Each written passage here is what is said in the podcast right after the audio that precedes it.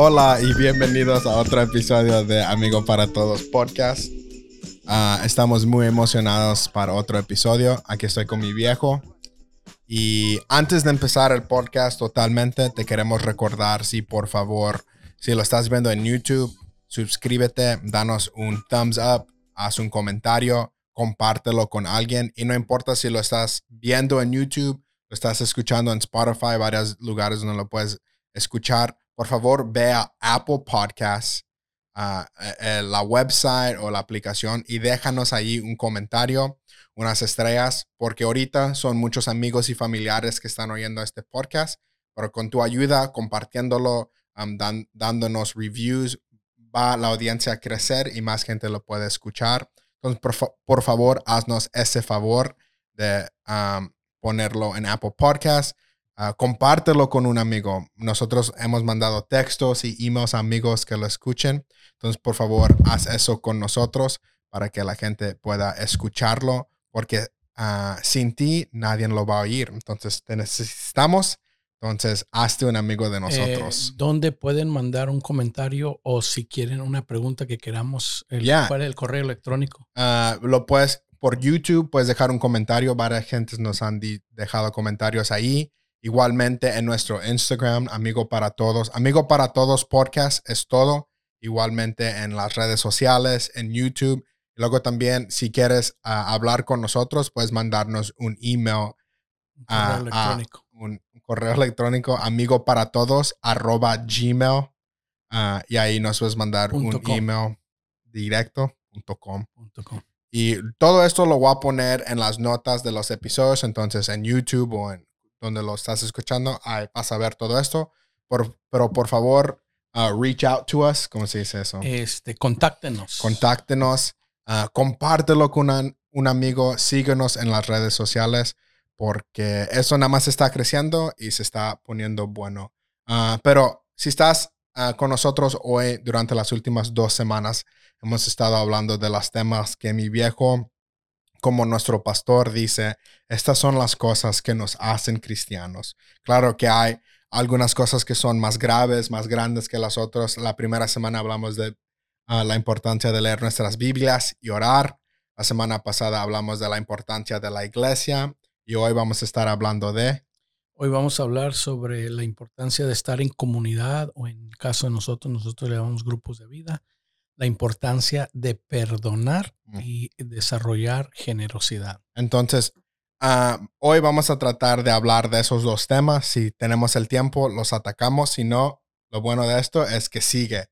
Ah, pero otra vez, esto es nuestra opinión. Si estás escuchando y vas a otra iglesia, como nuestro pastor, estas son las cosas que Él siente en su corazón, que deben de dictar nuestras vidas como cristianos. O sea, es decir, si eres cristiano, debes estar practicando y haciendo estas cosas, ¿verdad? Si yo juego fútbol, ¿qué me va a hacer ser jugador de fútbol? Es jugar fútbol. Entonces, igual como cristianos.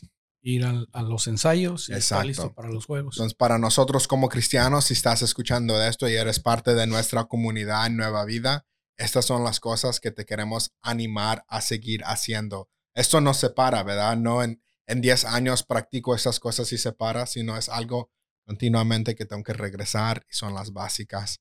Ah, entonces vamos a entrarle. Necesito los grupos de vida. ¿Por qué?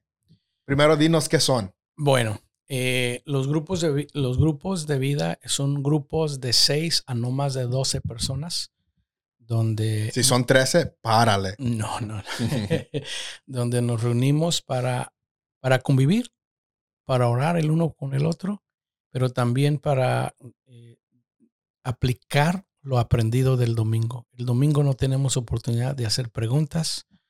Este, entonces, en los grupos pequeños, obviamente, puede, eh, agarramos, eh, por lo pronto, por lo de la pandemia, ahorita estamos discutiendo o a cómo podemos aplicar lo que estamos escuchando el domingo. Porque a veces, muchas veces, nos olvidamos. Las estadísticas dicen que el, cristiano común, para cuando se acaba el servicio, ya olvidó el 75% de lo que escuchó.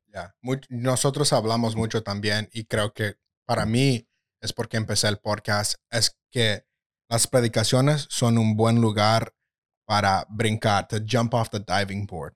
Para brincar del, de la tabla de la alberca. Pero luego no son las predicaciones que hacen que cambies o que nades, sino son las conversaciones, ¿verdad?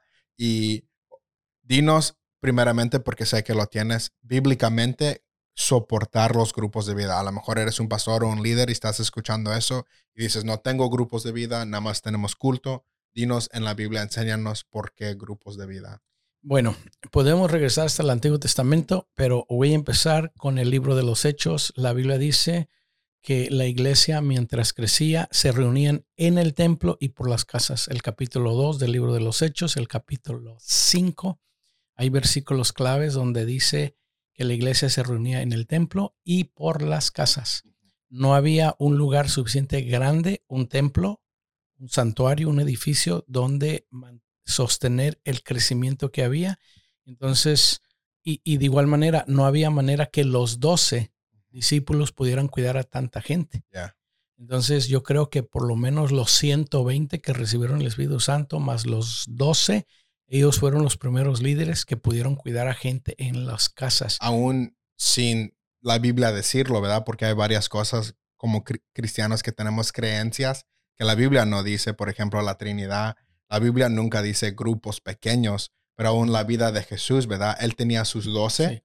O sea, la palabra Trinidad no aparece en la Biblia, pero la doctrina de la Trinidad sí. O sea, entonces lo mismo, en la, en la Biblia no vas a encontrar un versículo donde dice grupo pequeño, grupo de vida, pero eh, es, es un excelente ejemplo. Jesús, la mayoría de los milagros que Jesús hizo no fue en el templo, fue en las casas. Y él, y él convivía con un, grupo pequeño de 12 hombres que eran sus discípulos, yo diría su grupo de vida. Ya. Entonces, ok, deja preguntarte esto. Tú en tu iglesia no tenías grupos de vida donde viniste a ser cristiano, pero creo que una de las cosas es que lo estamos haciendo si lo sabemos o no. Todos está, yo escuché a alguien decir, todos estamos en un grupo pequeño. Ya. Aunque no, aunque no estés en un grupo pequeño, en un grupo de vida. pequeño, ¿verdad? De la iglesia, de la iglesia, propósito. Los amigos que salen a tomar, que no son cristianos, tienen un grupo. Tienen un grupo pequeño. Los que salen a jugar deporte, tienen su grupo pequeño. Las señoras que se ponen o a coser o a jugar o lo del bingo o lo de los cupones de descuento, todo eso, todas las personas, aunque no estemos en un grupo pequeño en la iglesia, todos somos parte de un grupo pequeño. Aún, mira, nótate en Instagram, en las historias, tus historias las puedes publicar a todos los que te siguen o se llama en inglés close friends, tu grupo pequeño. Entonces puedo publicar mis historias a todos los que me siguen o nada más a mi, a mi grupo pequeño. Aún las redes sociales saben que necesitamos un grupo pequeño o que nada más queremos o necesitamos compartir cosas con ese grupo pequeño. Entonces, la, base, la, la, base bíblica más fuerte para pertenecer a, a, una comunidad o un grupo pequeño es cuando Dios creó a Adán y a Eva. Adán era, estaba en un ambiente perfecto. Estaba en el huerto del Edén, era comunión entre Dios y él. Pero Dios dijo, no es bueno que el hombre esté solo. Le haré ayuda idónea. Entonces, ese pasaje no solamente se aplica a que Dios le iba a dar una esposa. Dios reconoció que no era, el hombre, no era bueno que el hombre estuviera solo como ser humano. Nos, desde ahí está el principio de la importancia de las relaciones que nos necesitamos el uno al otro. Entonces, de igual manera, cuando la Biblia dice que Dios dijo, hagamos al hombre a nuestra imagen y semejanza, cuando Dios está hablando de que hagamos al hombre, es en plural, no está diciendo haré, sino que hagamos. Obviamente nosotros sabemos que teológicamente está hablando con el Hijo y está hablando con el Espíritu Santo. Ellos tenían una comunión perfecta. Por eso digo, hagamos lo que vamos a hacer. Dios trabaja en grupos pequeños. Exacto. Dios, o sea, Dios dijo, hagamos, vamos a hacer esto juntos.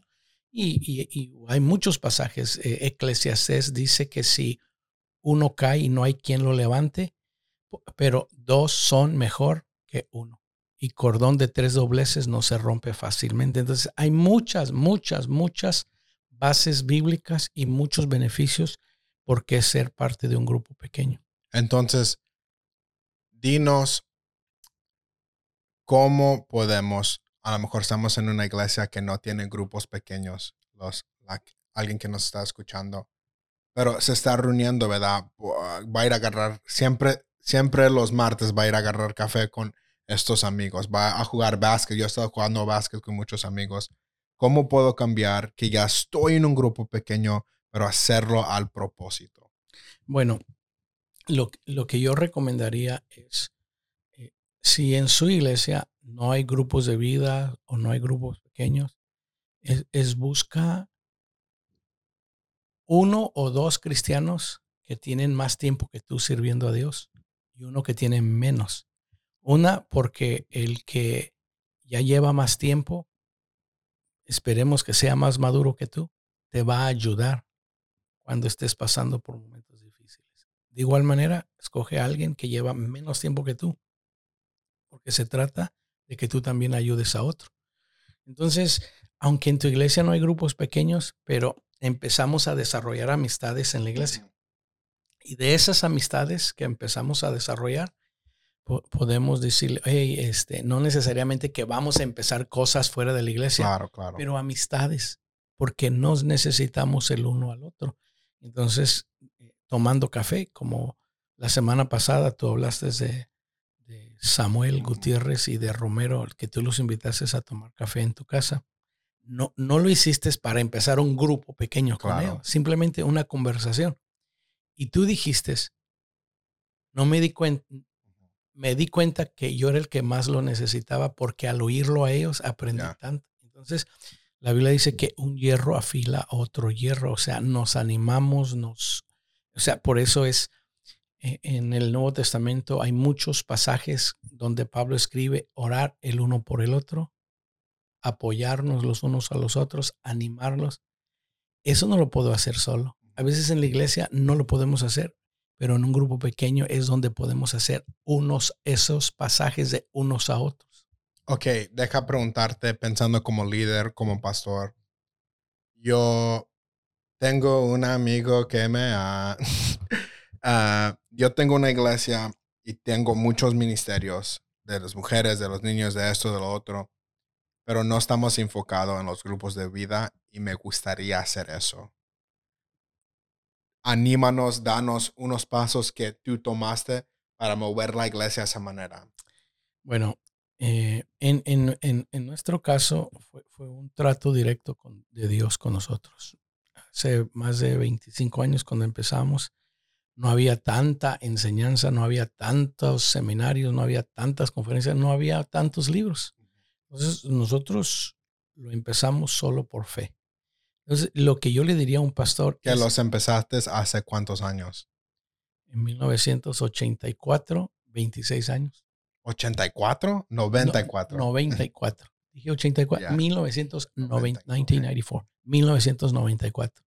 Yo llegué el 91 y tres años después empezamos los grupos de vida aquí en Gales. Entonces, ya vamos a cumplir 27 años. Ahora en enero del 2021 vamos a cumplir 27 años haciendo grupos pequeños. Entonces, en el caso de nosotros, en el caso mío, fue un trato directo con Dios que Dios habló a mi vida y me dijo que lo único que iba a cambiar a nuestra iglesia era precisamente células, grupos pequeños, grupos de vida o oración. Si hay un pastor que está interesado, yo le animaría que investigara Mándanos un email. Mándanos un correo electrónico. Hay muchos libros, hay muchas. ¿Qué es un libro? Eh, hay un lugar eh, que yo, eh, ah, hay un, el, libro del doctor Cho. El doctor Cho escribe, ah, no, ahorita no me acuerdo el título, pero el doctor Cho escribe este, un libro muy práctico de la historia, cómo él empezó grupos de vidas en los 50 o en los 60. Este, hay otro escritor que se llama Joel, Joel Kamitsky. Ah, eh, lo pueden buscar en Google, Joel Kamitsky, y él tiene mucho, mucho material gratis en inglés, en español, en portugués, en, muchos idiomas. Entonces, ahí él, eh, en, en, esa página ahí pueden encontrar mucha información gratis. Yo también me recuerdo cuando era joven, joven, y aún en los, con los jóvenes, literalmente en tres meses teníamos como 15 jóvenes y empezamos grupos pequeños. Y en tres meses nuestro, nuestro grupo de jóvenes creció de 15 a 90 por los grupos pequeños. Entonces es algo que es natural, pero sí es un poco difícil cambiar la mentalidad de la iglesia a grupos pequeños, ¿verdad? Nosotros decimos mucho que nuestra iglesia no tiene grupos pequeños, somos una iglesia de grupos pequeños. Nosotros decimos grupos de vida. Entonces yo creo que, que el énfasis de hoy debe de ser, tenga grupos o no. El énfasis es de las bases, es que todos necesitamos o a dos a tres personas en el cual podemos invertir y ellos pueden invertir en nosotros. Como yo dije, ah, en mi iglesia, cuando yo crecí, no teníamos grupos pequeños. Sin embargo, yo estaba involucrado en la vida de varias personas de la iglesia, Abel Rodríguez, Abel Hernández, Billy, mi pastor y otros hombres de la iglesia, donde no viví la vida cristiana aislado, solo. O sea, ese es el secreto de no ser cristianos vivimos en una isla, pero la vida cristiana no se hizo para vivir en una isla aislados. Nos necesitamos. Entonces, yo creo que el enfoque de, la plática de hoy, eh, sí podemos seguir hablando de cómo empezar y cosas, pero el, enfoque debe de ser y resaltar que necesitamos comunidad. tener cosas en común. ¿Qué es lo que tenemos en común? La Biblia, la oración, la iglesia, asistimos a la misma iglesia, nos necesitamos el, uno al otro. Entonces, en los grupos pequeños vamos conociendo más personas, eh, empezamos a servir en los grupos para poder llegar a servir en la iglesia. Entonces, e, eso es el énfasis de los grupos pequeños, cómo mantenernos conectados el uno y para el otro. Llega un borracho, por ejemplo, yo, yo era un drogadicto. Cuando yo llegué a la iglesia, si no hubiera hecho amistades, comunidad, con gente de la iglesia, mis amigos todos fumaban marihuana. Que ya estabas en un grupo pequeño. Yo ya yo tenía ya mi propia Entonces, yo ya estaba en, o sea, todos mis amigos, entonces eh, Dios de alguna manera me rodeó con estas amistades, porque si no, yo hubiera regresado a hacer lo mismo. Entonces, cuando llega un borracho, y no necesariamente un borracho, cuando llega una persona que no tiene amistades o que que, que, sus amigos del mundo estaban rodeados en drogas o en, en lo que estén haciendo, porque no todos usan drogas, ¿eh? todos somos pecadores. Entonces necesita un grupo que está ahora sirviendo y viviendo la vida cristiana y viviendo su nueva vida en Cristo. Y eso es el énfasis de la comunidad. Aún dice C.S. Lewis que para verdaderamente conocerte a ti mismo y que alguien te conozca, tiene que ser en comunidad. Dice él una historia de cinco amigos que cada semana se, juntaban a, a tomar un café. Cuando se murió uno, los demás ya no eran tan chistosos. Luego se murió otro y todos se pusieron súper serios porque un amigo trajo la ah, risa, otro amigo tenía los tópicos serios y cada uno se va muriendo y se va perdiendo estas cosas de la amistad de ellos, que, ¿verdad? Que no sabemos que nos necesitamos unos a los otros para resaltar estas cosas de nosotros, ¿verdad? Que este amigo me resalta qué tan chistoso soy, este amigo me resalta mi inteligencia, que sin ellos, ¿verdad? No va a salir de mí, entonces necesitamos la comunidad para poder hacer eso. Así es, entonces e, es, e, e, eso, por eso yo digo que esas son las cosas básicas del cristianismo, o sea, la lectura de la Biblia, la oración, asistir a la iglesia, pero estar involucrados en la vida de, otras, de otros cristianos y que otros cristianos estén involucrados en mi vida. Esa es la base que yo digo de, de tener comunidad.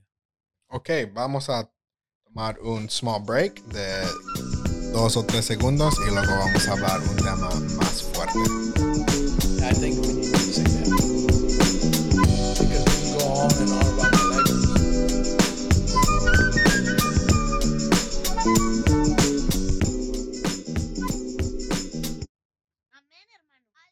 y ahí vamos a regresar. Ahora vamos a tomar un tema un poco más serio, a ver cómo lo navegamos, pero vamos a seguir ahora hablando de... El perdón. Que, man, lo necesitamos. Dicen, ¿verdad? Que lo odio es un veneno que yo me sigo tomando. El odio. El odio. Entonces.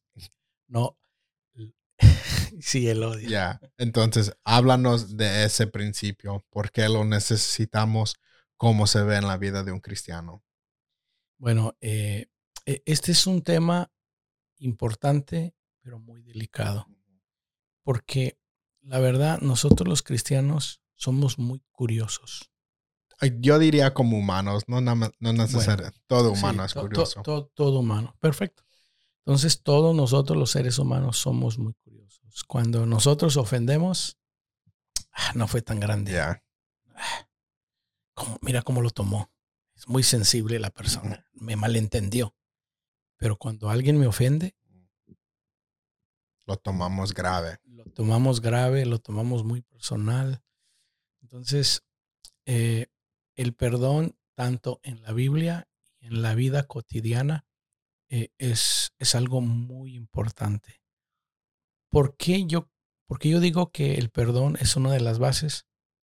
Porque hay tantas personas que no aprendieron, que no desarrollaron el perdonar y por una ofensa o en sus vidas fuera de la iglesia, una ofensa en sus casas, porque la verdad, esta es la verdad. Si no aprendo a lidiar con el perdón fuera de la iglesia, tarde o temprano alguien me va a ofender en la iglesia. Y como no lo supe manejar fuera de la iglesia, cuando alguien me ofenda dentro de la iglesia, yo voy a atender, los cristianos tendemos a decir, fue la iglesia la que me ofendió. No, no, fue una persona de la iglesia, no fue toda la iglesia. Entonces, eh, en, en mi vida de cristiano, eh, yo a veces he ofendido. O muchas veces he ofendido. A veces me han ofendido. Entonces, recién convertido, yo tuve un problema que tuve que perdonar.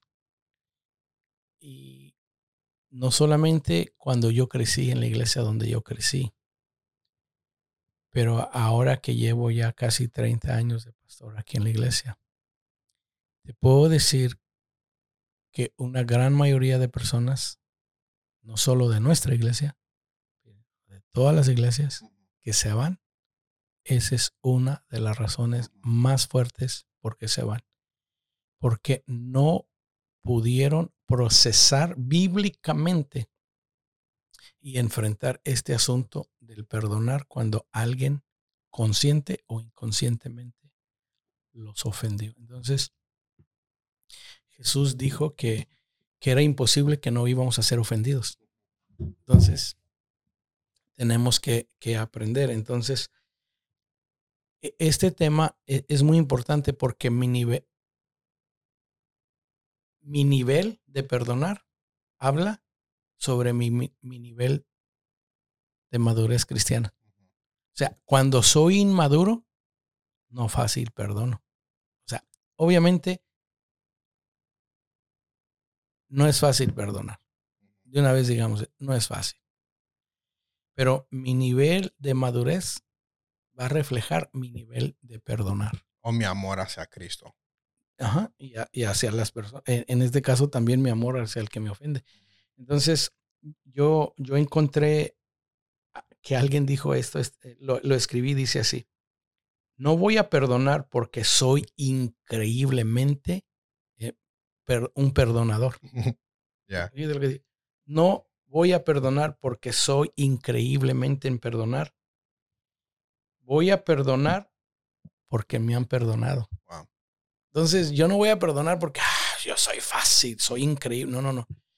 Perdono porque Él me perdonó todos mis pecados.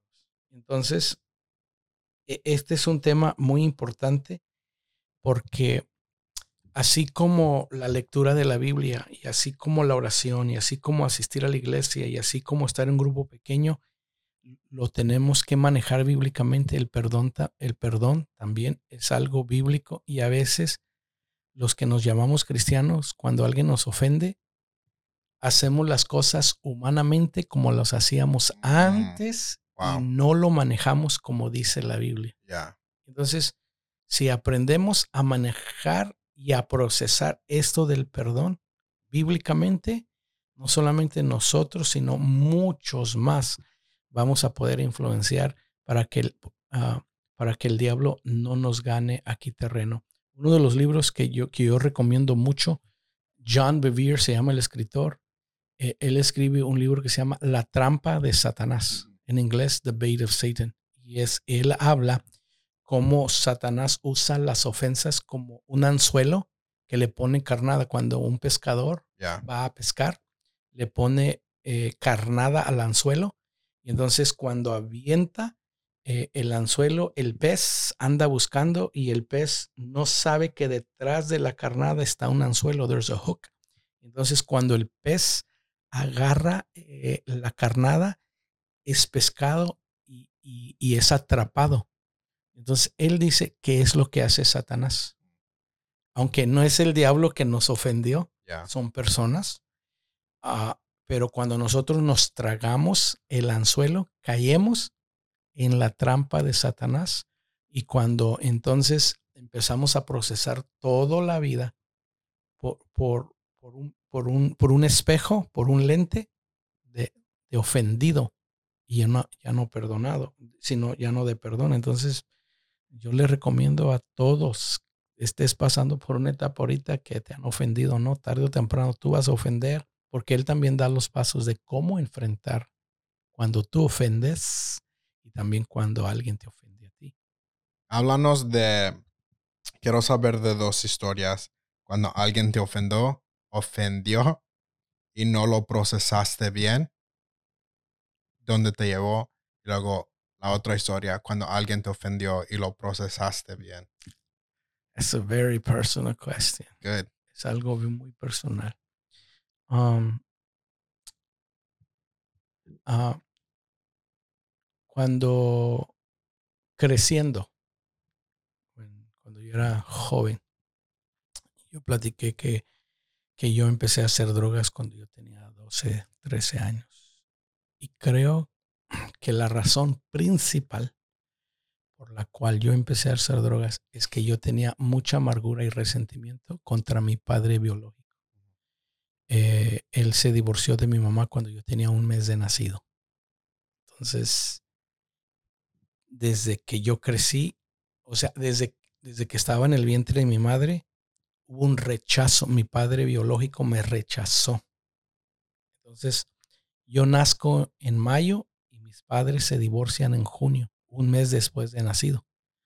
Y entonces, desde que, desde que nazco hasta que tengo uso de razón, 12, 13, 14 años, yo llevaba dentro de mí una herida de rechazo y no solamente llevaba dentro de mí una, una, herida de rechazo, pero por la crianza, por problemas, por los problemas familiares, pero más que todo, no, no, le quiero echar la culpa a, a mis papás, pero yo llevaba una herida, entonces yo tuve que procesar y la manera que yo lo procesaba era, era mal. Yo me drogaba para tratar de medicate. Self-medicate. Lo que yo sentía contra mi padre biológico, yo sentía un odio. Yo en mi mente decía que por qué me dejó, que, eh, bueno, tantas cosas malas. La verdad, había muchas cosas malas que yo sentía y pensaba en contra de él. Entonces, yo creo que antes de Cristo, eh, yo no sabía cómo perdonar. Cuando Dios me perdonó, yo estuve dispuesto a perdonarlo a Él, no solamente de corazón, pero legalmente Él me debía mucho dinero de child support. Llegó un momento cuando yo cumplí los 17 años que determiné también que le iba a perdonar lo que me debía. E, esa, es una, esa es otra historia, pero yo decidí perdonarlo. Este, entonces, creo que mi infancia o esa etapa de mi vida, Dios no, Dios no fue el causante del divorcio de mis papás. Pero esa etapa desde los 12 a mis 12, 13 años que tuve que procesar eso, es, eso me ayudó ahora como cristiano. Porque si pude perdonar eso, ¿cómo no puedo perdonar ahora que me han ofendido? Pero tú te haces cristiano a los 16, 17. ¿Era algo que Dios te reveló? ¿Era algo que en conversación con alguien? ¿Cómo supiste, man, tengo este dolor, tengo esto que no puedo perdonar de mi papá? ¿Cómo llegaste a ese punto? Ah, escuchando a mi pastor predicar sobre el perdón. Ah, y cuando él hablaba eso del perdón, yo llevaba cosas dentro de mí que no sabía y o que sí sabía, pero no sabía cómo procesarlo o no sabía e, el por qué traía todas esas heridas y hasta que las descubrí y las acepté y, la, hice acknowledge y le dije a Dios, Dios, yo lo perdono. O sea, obviamente yo desde el niño sé el Padre Nuestro. La parte donde dice, y perdona nuestras deudas. Mientras perdonamos. Así como nosotros perdonamos a nuestros deudores. Entonces, ¿quién no sabe el Padre Nuestro? Es fácil decirlo. Este, o sea, es muy fácil decir el Padre Nuestro, pero es otra cosa practicar el Padre Nuestro. Entonces, escuchando a mi pastor, ah, no solamente hablar, predicar del perdón, pero las personas que, con las que me rodeé lo, lo modelaban. Cómo vivir y desarrollar un espíritu perdonador. Ok, vamos, vamos, let's break this down. Tú sientes ese dolor, sabías que tenías eso, no sabías procesarlo bien. Ahora sabes que Dios te ha perdonado a ti. Ahora tú tienes que perdonar a tu papá, tienes estas heridas, tienes ese dolor. ¿Cómo llévanos el proceso eso de perdón que perdonaste a tu papá. Hay mucha gente que está escuchando que tiene ese dolor de sus papás.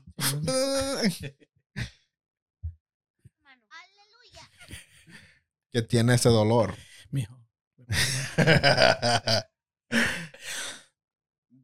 Llévanos a, a, ese momento, a, a ese proceso paso a paso que llevaste para poder perdonar a tu papá. Bueno, el primer paso más grande es cuando tú recibes el perdón de Dios. Cuando Dios me perdonó y estaba eso en, mi vida,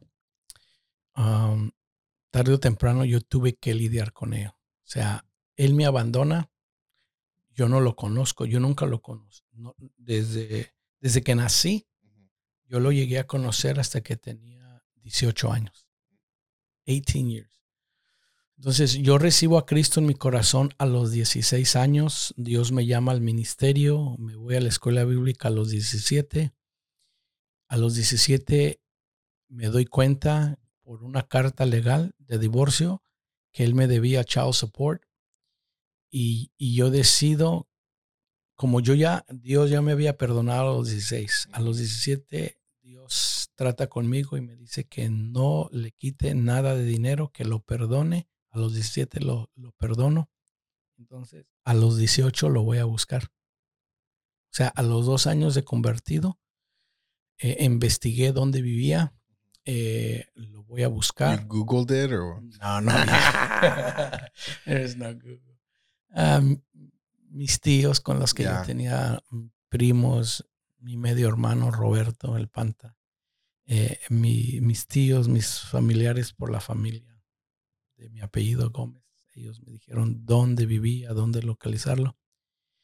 A los 18 años lo voy a buscar. Este, me acuerdo todavía, me encuentro con él en un Dairy Queen en Sinton, Por un blizzard. No, en Sinton, Texas. Entonces, tengo 18 años de edad. Eh, me había convertido a los 16. Ah, me dijo que lo encontrara en este Dairy Queen. Ah, me lo encontré me abajo del carro, él se abajo de su camioneta y cuando él se abaja y cuando él viene caminando hacia mí, me extiende la mano, yo le extiendo mi mano y él me dice que él es mi padre. O sea, por primera vez en mi vida yo le digo que soy su hijo. Me abrazó, lo abracé, eh, entramos al Dairy Queen. No creo que ni ordenamos nada para comer, pero sentados eh, frente a frente, así como tú y yo estamos sentados, le, le empecé a platicar la historia de mi vida. Le platiqué eh, cómo había sido mi infancia. No fui a recriminarle, no fui a atacarle que por qué dejó a mi mamá, por qué me abandonó. Simplemente le empecé a contar mi testimonio. Y le empecé a decir que a los dos empecé a usar droga. Y luego le empecé a decir que, que por muchos años yo había sentido odio contra él. Incluso había pensado un día matarlo. Pero la razón que había venido a verlo era porque yo quería que él entendiera que así como Dios me había perdonado, yo ahora le extendía mi perdón a él. Que si él nunca estuvo en mi vida, si él nunca me dio nada de dinero, etcétera, etcétera, etcétera, I had nothing against him. No, no, no tenía nada en contra de él. Así como Dios me había perdonado, yo también lo perdonaba. Entonces, eh, eh, ¿Qué te dijo? Que él lloró, dijo, ok, cool. Eh, él, él, me pidió perdón, me pidió disculpas, me quiso dar su versión y yo no, yo no iba para tratar de, de buscar culpables si él tuvo la culpa, si mi mamá tuvo la culpa. Yo simple iba para, para que él entendiera que aunque él me había abandonado, yo venía a buscarlo y ahora porque Dios me perdonaba a mí, yo venía a extenderle mi perdón también. Y hasta ahí. Entonces yo creo que eso fue muy, muy liberador en mi vida. La palabra perdón eh, en su original significa soltar o dejar ir. Cuando tú no perdonas a alguien, ahí lo traes. Como tú dijiste al principio, el odio, ¿cómo dijiste? Es un veneno que tú te tomas. Es un veneno que estás tomando continuamente. Pero cuando tú perdonas, lo sueltas, lo dejas ir. Entonces yo por, por mis primeros 16 años de mi vida era algo que yo traía. Pero cuando no solo, o sea, cuando yo lo perdoné a los cuando yo fui a conocerlo a los 18 años, yo ya llevaba dos, dos años de los 16 que lo había perdonado. Entonces yo ya no traía nada venganza, ni odio, ni resentimiento. Dios ya me había ayudado a sacarlo. Entonces, ahora cuando lo digo, ya no hay nada que me afecte a, atacarlo a él. Entonces, yo creo que ese es uno de los problemas más grandes de nosotros los cristianos cuando alguien nos ofende. We want revenge. Queremos, queremos vengarnos, queremos, ok, me heriste, ahora te voy a herir por eso digo que es, una, es una de las bases importantes del cristianismo. Ya no herir, sino cómo buscar para eh, qué fue el problema, cuál fue el malentendido. Entonces yo, yo no fui con él para que me explicara todas sus razones. Yo fui para decirle que lo perdonaba. Que si la persona que te ofendió, estás adolorido, ya no vive, no lo quieres ver, o sea, pensar del trauma que tienes, del dolor que tienes, no es bueno ir a ver a esa persona. ¿Cómo puedo perdonar bien a esta persona? Simplemente decirle a Dios, Dios, mira, esta persona me hizo esto. y en la Biblia tú dices que así como nosotros queremos que tú nos perdones, nosotros debemos de perdonar aunque me cuesta, pero yo estoy decidido a soltar y a perdonar a la persona. Hace años llegó aquí a la iglesia una persona que decía que su abuela lo había maltratado mucho. Entonces, ella siempre traía una herida muy profunda contra su abuela. Y, este, y cuando por fin tu mamá y yo le empezamos a ministrar, le dije, ¿y hay alguna manera que puedes comunicarte con tu abuela? Dijo, no, porque ella murió. Entonces, aunque la abuelita ya había muerto, la abuela ya había muerto, ella llevaba 20, 30 años con todas esas heridas. Entonces nosotros tuvimos que enseñarle bíblicamente cómo procesar, aunque la persona ya no vivía, pero soltarlo aún. llévanos ahorita, haz ese proceso con nosotros. Alguien que está escuchando no ha dejado este dolor, esta cosa. Danos algunos steps, algunos pasos de tomar para poder bíblicamente dejarlo esto a Dios. Perdonar verdaderamente. Bueno, entonces, eh, déjame leerte algunos pasajes. La Biblia dice en Efesios capítulo 4, versículos 31 y 32. O sea, cuando Pablo escribe esto, era porque también los cristianos en ese entonces lidiaban con esto del perdón. Y él dice este, dice, desháganse de toda amargura, de todo enojo, toda ira, peleas y calumnias. Dice, sean bondadosos y compasivos unos con otros, perdonándonos unos a otros como Dios los perdonó a ustedes en Cristo. Entonces Pablo está diciendo, mira, deshazte de la amargura, de enojo, de pleito. ¿Y qué es lo que causa enojos? ¿Qué es lo que cuesta, causa pleitos, amargura? La falta del perdón. Entonces Pablo dice, sean bondadosos, sean compasivos unos con otros, perdónense los unos a los otros como Dios los perdonó a ustedes en Cristo Jesús. Entonces, el primer paso es, yo tengo que medir y valorar el perdón de Dios para conmigo. Entonces no le hace que seas tú, no le hace que sean mi padre biológico, no le hace cualquier ofensa, jamás va a ser al mismo nivel de la ofensa que yo hice contra Dios para entonces no importa qué tan malo o no malo has, eh, hecho en tu vida ofendemos a Dios. Entonces como Dios me perdonó así yo debo de extender perdón ¿ok? entonces hay otro pasaje muy importante en la Biblia y, este es el pasaje que, ¿cómo quisiera yo que todos nosotros los cristianos lo practicáramos? te lo voy a leer. Y, en realidad eh, está conectado con, varias historias. Por el tiempo no voy a leer la historia, simplemente las voy a parafrasear. Pero en el, eh, en el Evangelio según San Mateo, en el capítulo 18, Jesús dice esto.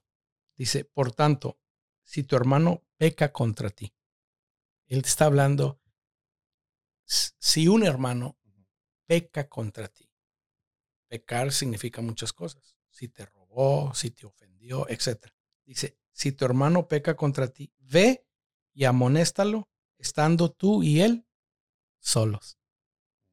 Entonces, Jesús está diciendo aquí, si, si alguien, hace, si un hermano, un cristiano, todos somos imperfectos, solo Dios es perfecto. Entonces, si alguien te ofende, si alguien peca contra ti, dice, ve. Este es el primer paso, ve, estando tú y él solos. Dice, y si te oyere, has ganado a tu hermano.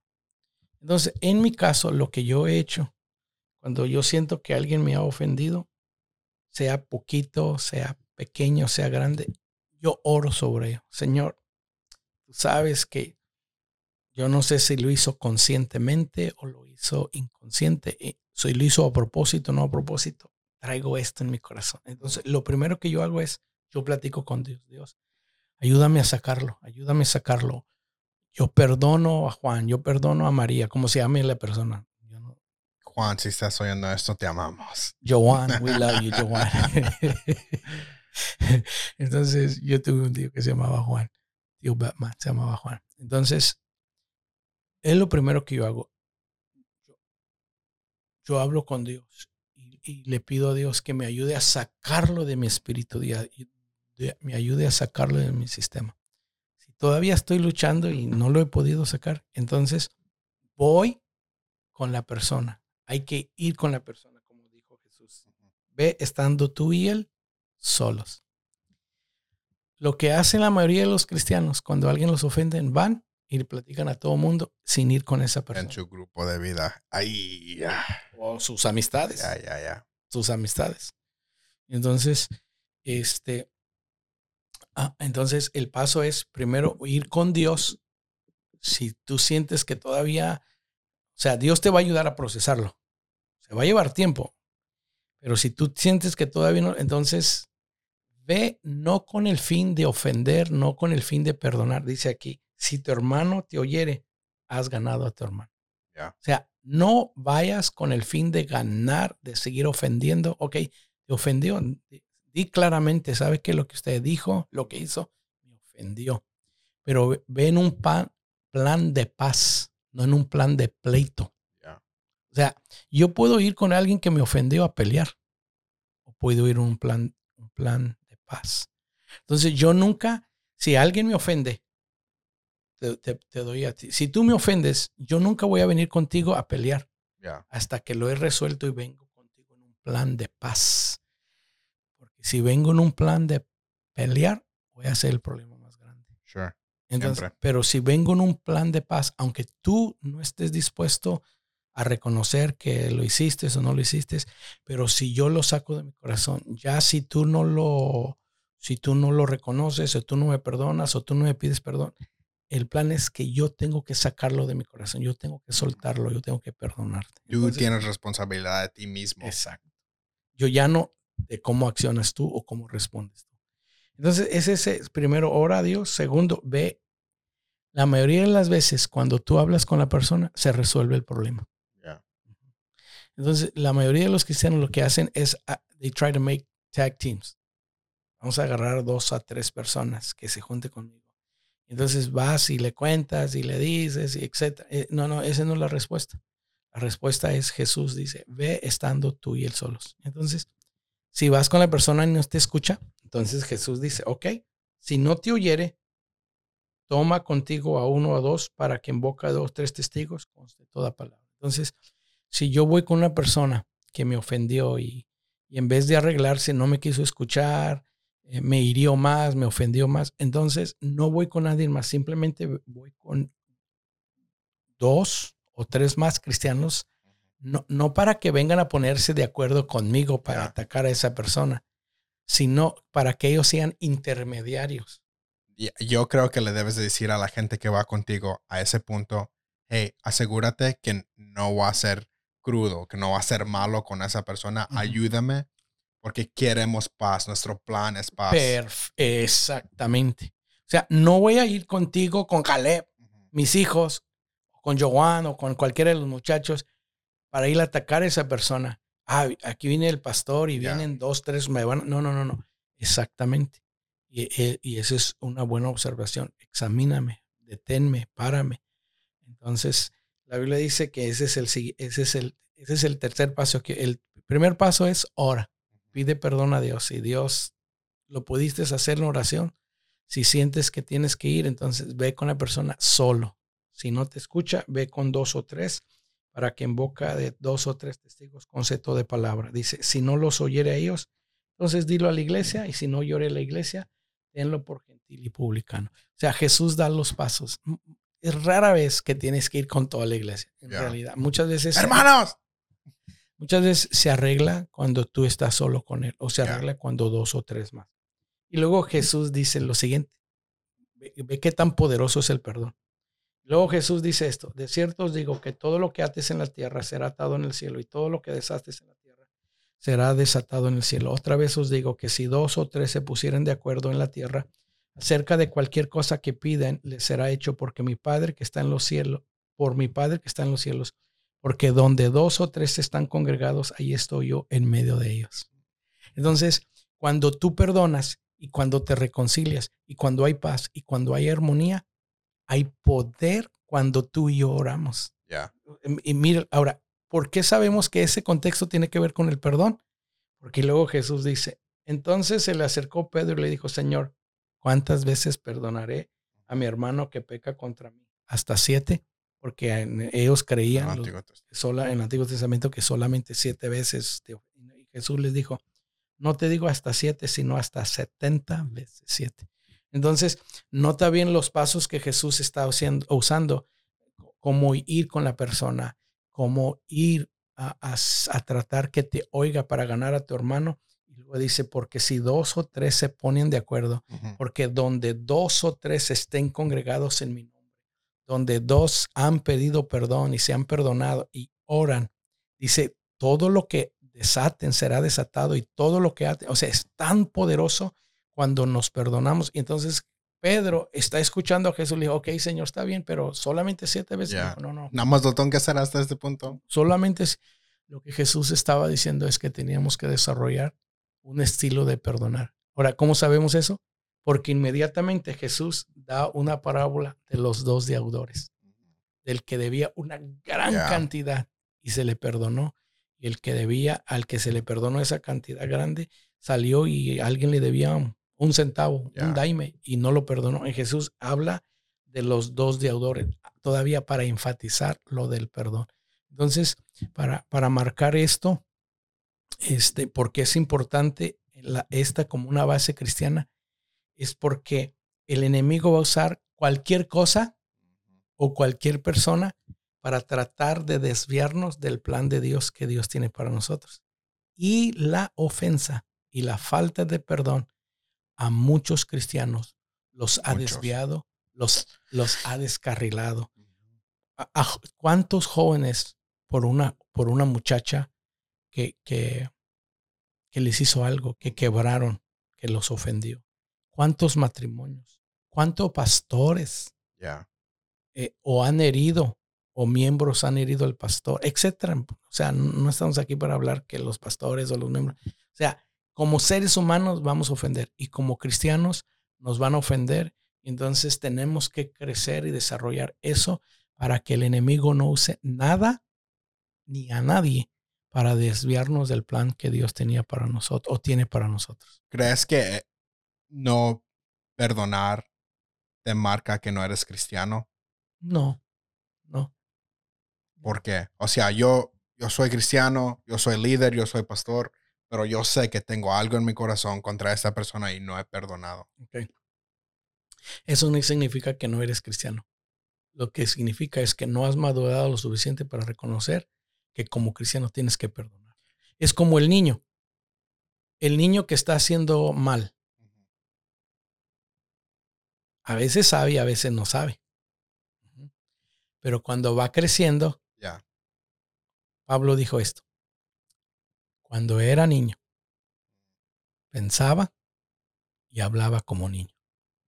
Pero cuando ya crecí, cuando ya maduré, dejé las cosas que eran de niño. Entonces, si tú eres cristiano y no has perdonado, a la medida que crezcas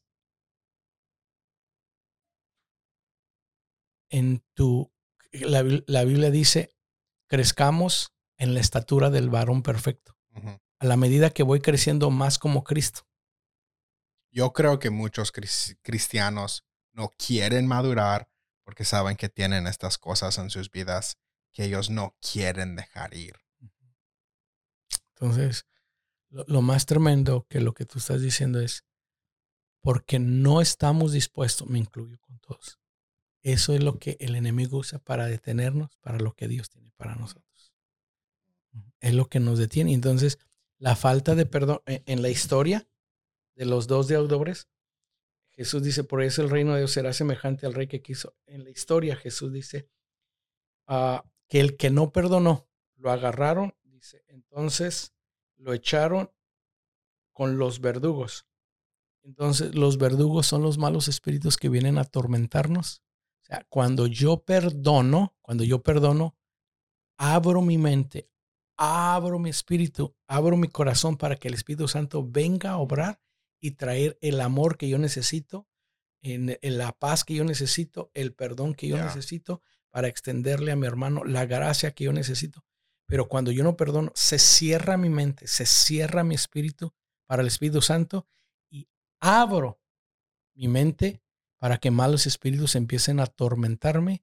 Y entonces es ahí donde hay muchos cristianos que batallan con confusión, con desánimo, con muchas cosas, de, aún con depresión. Eh, es, es funny o no sé, pero eso es casi lo que estamos tocando ahorita en la iglesia, la serie que estamos pasando, porque estamos hablando que las cosas en nuestras vidas empiezan como conflicto, se van a confusión, luego a vidas caóticas. Caóticas. Caóticas.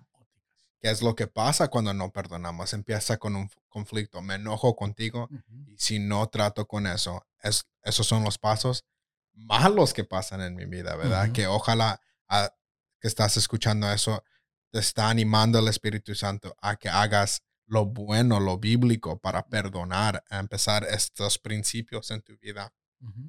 Entonces, por, eso, por eso yo, yo, yo creo que esta es una... Eh, porque cuando, cuando no has perdonado, no tienes la libertad para leer la Biblia. Y si la lees, no la estás aplicando. ¿Verdad? Dice la Biblia que cuando vamos a tomar ah, comunión, que si tenemos algo contra un hermano, ahí mismo tenemos que ir. No solamente comunión, la Biblia dice que cuando traigas tu ofrenda Tus ofrendas, ya. Dice, y tienes algo contra tu hermano. Dice la, Dios no la va a recibir. No, la Biblia dice, deja ahí tu ofrenda, ve y ponte de acuerdo, o sea, arregla eso y luego ven y tráete ofrenda. Entonces, con lo de la, fíjate, no, nunca lo había pensado, pero la, la falta de perdón o el perdón va mano a mano con la generosidad. Wow, yeah, that's porque, true. Porque Jesús dijo, si cuando vienes y traes tu ofrenda y tienes algo contra tu hermano, déjala allí. Ve, arregla eso. Porque si no lo arreglas, tu padre que está no, no recibe la ofrenda. Entonces, la falta del perdón también afecta para que desarrolle generosidad. Porque cuando yo entiendo el perdón que Dios me ha dado, me libera no solamente a perdonar a otros, pero entiendo que todo lo que tengo no es mío, me, me libera ser generoso. Me, eh, me libera, exactamente. ok, para terminar, deja preguntarte esto. ¿Qué si yo soy la persona que ofendo? O sea, no, yo no soy la persona que estoy ofendido, yo soy la persona que ofendí. Si me explico que yo, claro, en, en, la situación de tu vida, yo era tu papá, yo hice mal, yo no estaba ahí por mi familia, X cosa, ofendí, maltraté, hice esto, que son pasos que me animas a hacer, porque no solamente cuando venimos a Cristo tenemos que perdonar, muchas veces tenemos que ir a pedir perdón. Bueno, yo creo que como cristianos también tenemos que ser lo suficiente maduro para reconocer cuando ofendemos y pedir y humillarnos y pedir perdón. Es el orgullo lo que nos detiene para decir, ¿cómo le voy a pedir perdón? ¿Cómo, le voy a pedir perdón a mi esposa? ¿Cómo le voy a pedir perdón a mis hijos? ¿Cómo le voy a pedir perdón a la iglesia? ¿Cómo le voy a pedir perdón? Yo como pastor, como tu papá te he pedido perdón. Como esposo, mi esposa ya se pasó de los 70 veces que me fina tu mamá, ya se ha pasado los, o sea, ¿cuántas veces yo no le tengo que pedir perdón a tu mamá? A veces como pastor, como líder, solo tú y yo sabemos del accidente, el incidente que hubo con los muchachos que trabajan, tuve que pedir perdón. Estaba enojado, estaba y no, no los traté bien. Entonces tuve que serlo, si soy lo suficientemente, si ofendo, también tengo que estar dispuesto a ir a pedir perdón. Entonces, e, e, ese es el paso, donde la Biblia dice, seamos bondadosos, seamos compasivos. Entonces, aquí es donde yo tengo que ser lo suficientemente maduro y humilde y no dejar que el orgullo me gane y decir, ¿para qué les voy a pedir? No, no, no, no. Como cristiano y como líder, como papá, como padres, como esposos, etcétera, como en nuestras relaciones el uno con el otro, también tengo que ser lo suficientemente maduro y humilde para pedir disculpas. entonces, básicamente, Discúlpate.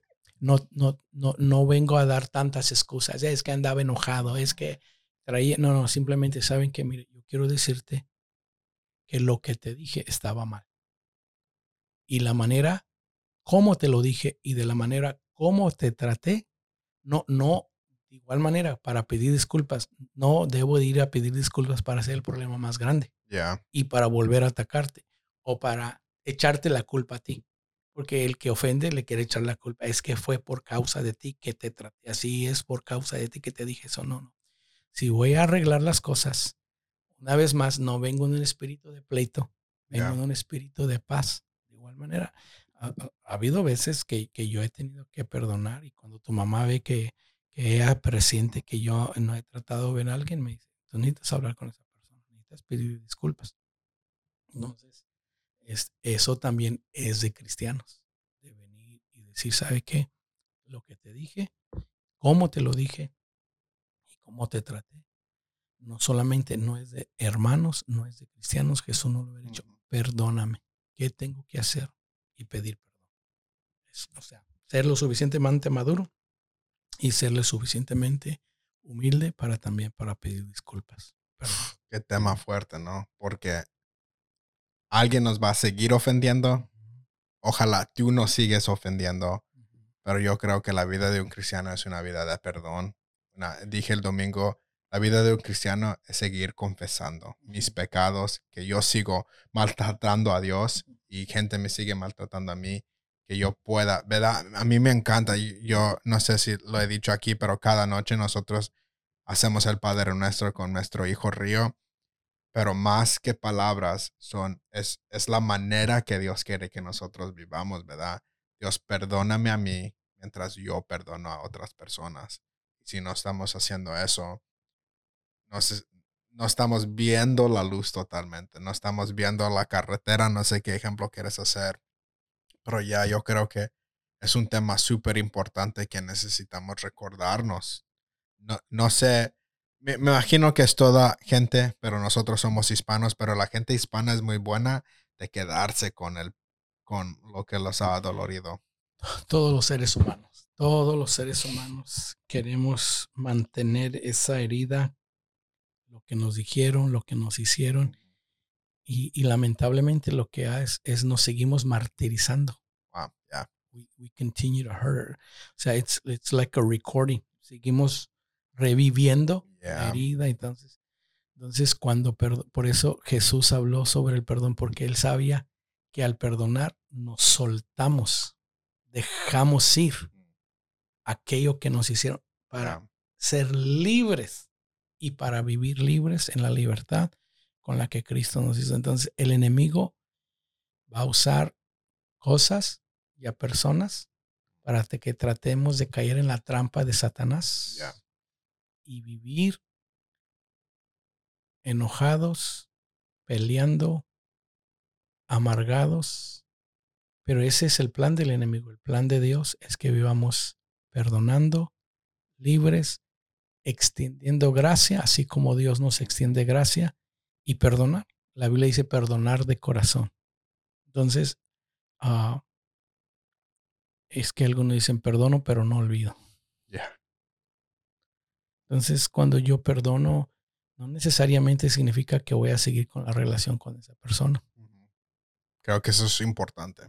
O sea, no te tienes que hacer mejor amigo, no, te tienes que... Entonces, yo, yo, perdoné a mi padre biológico. Tengo 54 años, creo que lo he visto cuatro o cinco veces en la vida. Cuando lo veo, puedo platicar con él, él puede platicar conmigo no, no tenemos una relación así de padre-hijo, no tenemos, no somos así como tú y yo, pero yo no siento nada contra él. Tú nunca me has escuchado ni de niño y ahora de, de, adulto decir, es que siento esto, porque me liberé. Porque si no me libero, te transmito. Ese es el problema. Cuando no me libero, transmito amargura a personas. Por eso la Biblia dice que no dejemos que ninguna raíz de amargura que afecta mucho. Y ese es el problema.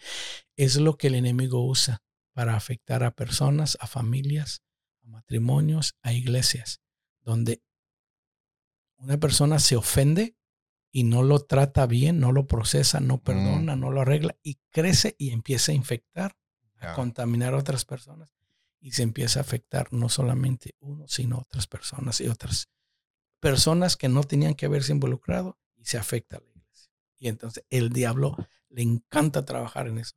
Por eso Jesús dijo, si ustedes lo hacen, todo lo que aten en la tierra será atado en el cielo. Todo lo que desaten aquí, porque donde dos o tres estén congregados, ahí estoy yo. O sea, qué tan poderoso es el perdón y la unidad que, nuestra oración es más, es más, más efectiva. Vamos a tener últimos pensamientos ya para terminar. Danos tus últimos pensamientos, viejo. Bueno, eh, faltó lo de la generosidad, eso lo podemos dejar para otro tiempo. pero yo, yo quiero decir lo siguiente. No hay ninguna iglesia perfecta y no hay ningún cristiano perfecto. Todos estamos en este caminar y todos necesitamos a Dios y necesitamos una iglesia y nos necesitamos el uno. La semana pasada tú me dijiste, bueno, ¿qué si en una iglesia no están recibiendo y no están, etcétera? Bueno, ya hablamos sobre esto. Yo quiero terminar hoy animando a todos los que se están oyendo a decirle esto. Yo quiero animarlos, los quiero inspirar que hagan lo siguiente, que esta semana, hoy mismo, perdón, eh, o, sea, hoy sábado, que ustedes usen sus redes sociales y escriban algo positivo y algo sincero sobre su iglesia. Muchas veces nosotros los cristianos estamos usando las redes sociales para hablar de política, para hablar de, deportes, para hablar de... Amén, hermano. para hablar de tantas cosas que ni edifican. Entonces, como estamos hablando sobre las cosas básicas y estamos hablando del cristianismo y hablamos de la lectura, de la oración, eh, hablamos sobre la importancia de asistir a la iglesia, yo quiero animar a, todos los que están escuchando, sean de Nueva Vida o sean de otra iglesia. Ve a tus redes sociales y escribe algo positivo y algo sincero de tu iglesia. Tu iglesia y tu pastor necesitan tu ánimo y tu iglesia necesita el apoyo tuyo. La gente necesita saber, tus amigos y tus familiares necesitan saber cómo Dios ha usado a tu iglesia para bendecirte a ti. Entonces ve, usa las redes sociales, no solo hoy, esta semana publica cosas positivas y cosas sinceras de tu iglesia. Di cómo tu iglesia te ha bendecido. La verdad, yo crecí en una iglesia donde había problemas, pero yo tengo mejores, yo tengo más recuerdos buenos que malos. Porque los que me ganaron para Cristo, la verdad, la conversación de ellos no era que aquel hermano no vino a ayudar, que aquel sí, que es. No, no, no. E, ellos se centraban en cómo animarse y cómo modelarme la vida cristiana. Entonces, una vez más, aunque estamos hablando de las, las cosas básicas, hoy hablamos del perdón. Te animo, te reto esta semana, hoy, mañana, todo este, todo lo que falta de septiembre, ya vamos a entrar a octubre, empieza a publicar, si no todos los días, por lo menos una vez a la semana, publica algo positivo y sincero acerca de tu iglesia. Bueno, te quiero retar a ti igualmente, como hablamos. Vive una vida de perdón. Ora hoy si tienes algo en tu corazón. Pero nosotros vamos a ser no solamente mejores cristianos, pero yo soy papá. Yo voy a ser mejor papá y esposo si fácilmente yo perdono y pido perdón, porque son los dos, no solamente quiero perdonar a los demás, pero yo quiero ser rápido a pedir perdón, ah, porque Cristo es rápido a perdonarme a mí, ahora yo debo de ser rápido para perdonar a los demás y pedir perdón. Otra vez eso enseña nuestra madurez. Ah, pero gracias por escuchar. Ahí seguimos. Otra vez, déjanos ah, un comentario en YouTube, en Apple Podcast, si te gustaría preguntarnos algo o que el pastor responda. Otra vez, amigo para todos arroba google.com. Gracias, te vemos la semana que entra.